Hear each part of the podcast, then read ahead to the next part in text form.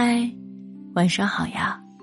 很荣幸在这里，你准许桃色声音住进你的耳朵。处暑节气至，八月将末，三伏已尽。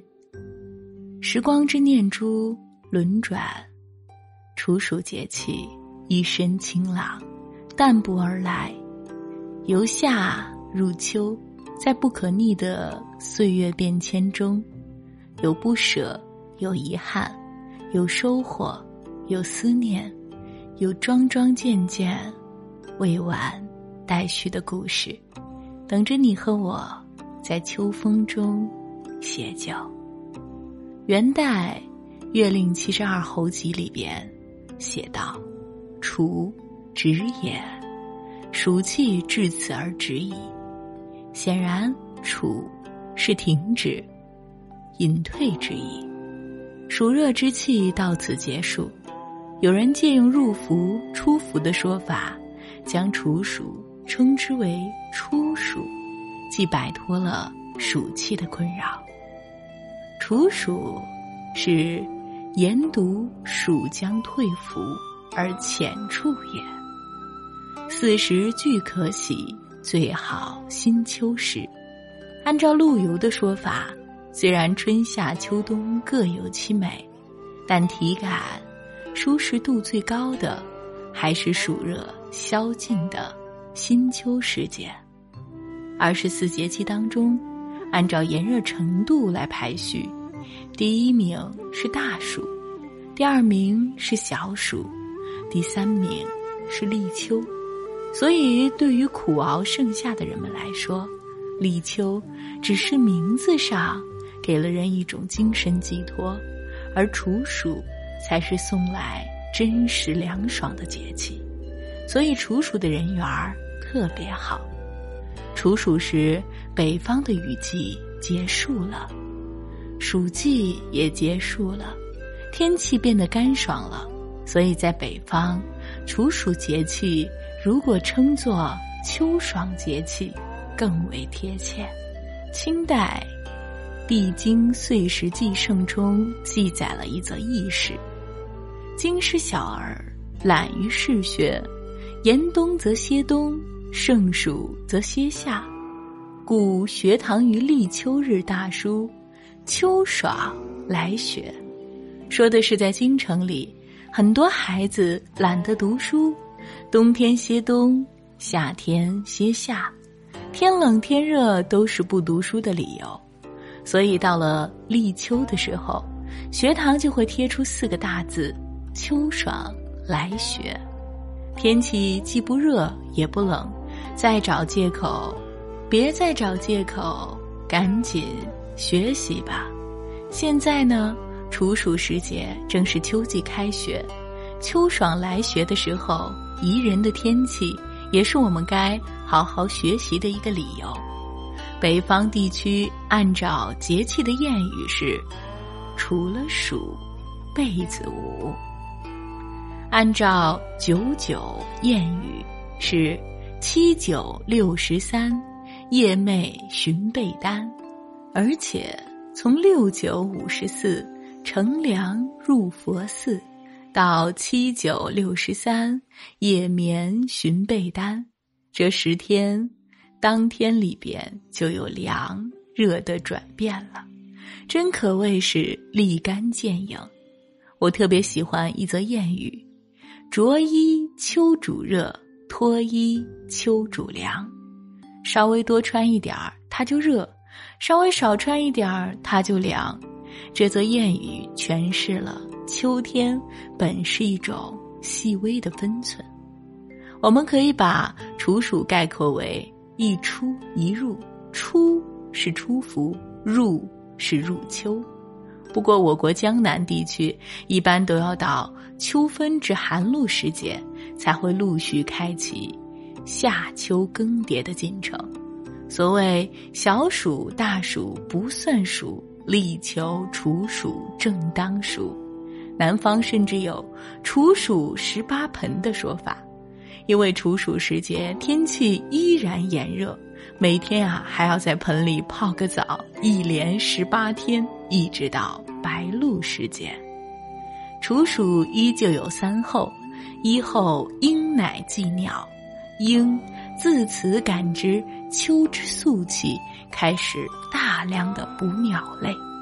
但人们发现，鹰常常会把所捕的猎物码放在一起，杀鸟而不计时，如祭然，就像人们将各种美食先祭奉给神灵和先祖的祭祀一般。古人将这种现象称之为“事有先”。除此，鹰似乎还有不捕杀正在孵化或者是哺育幼鸟的。禽鸟之习性，犹如祭祀先祖以及不羁有胎之禽，都被视为阴的义举。而后天地始肃，大地始肃是一个难以量化的节气物语，它是指天地的表情开始变得严肃、气肃而清。在古人看来，上苍对于我们。是言辞相继，春和夏体现的是慈，秋和冬体现的是肃。三，禾乃登，禾乃登泛指谷物开始成熟，但这个时候并不是所有的作物都成熟了。禾乃登特指江山社稷的稷，作为五谷之首，在处暑时节率先成熟。当然了，处暑这一天，民间也有很多的习俗，吃鸭子，饮苦茶。古人认为农历七月中旬的鸭子最为肥美，处暑这一天，老北京人都会到处啊买这百合鸭，而江苏地区做好鸭子菜要端一碗送给邻居，正所谓处暑送鸭，无病各家。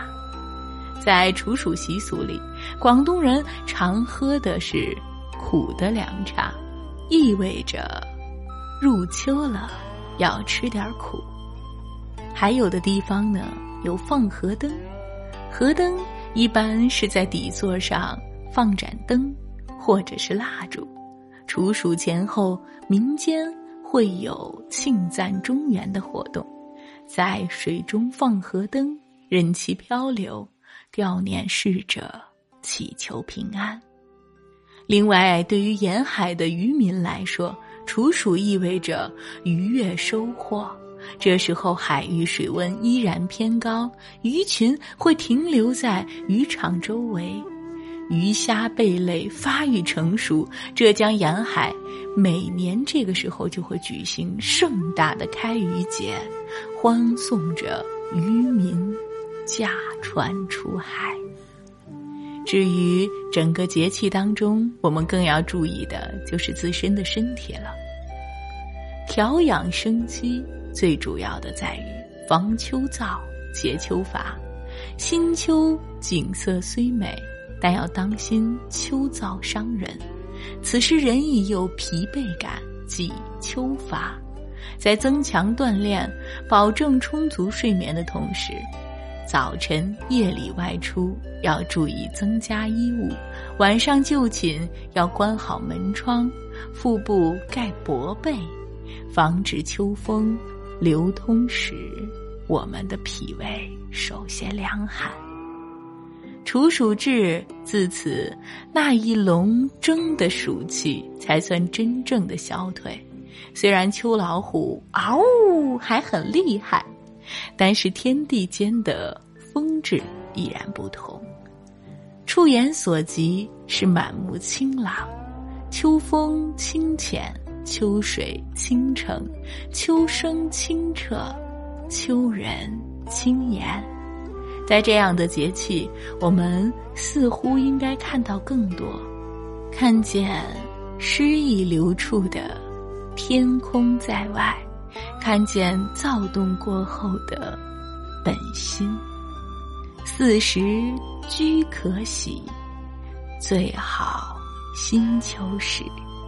愿你我于福去秋来季，不负光阴的启示，有风轻云淡的心情，有珍惜岁时的加倍努力。晚安，亲爱的你。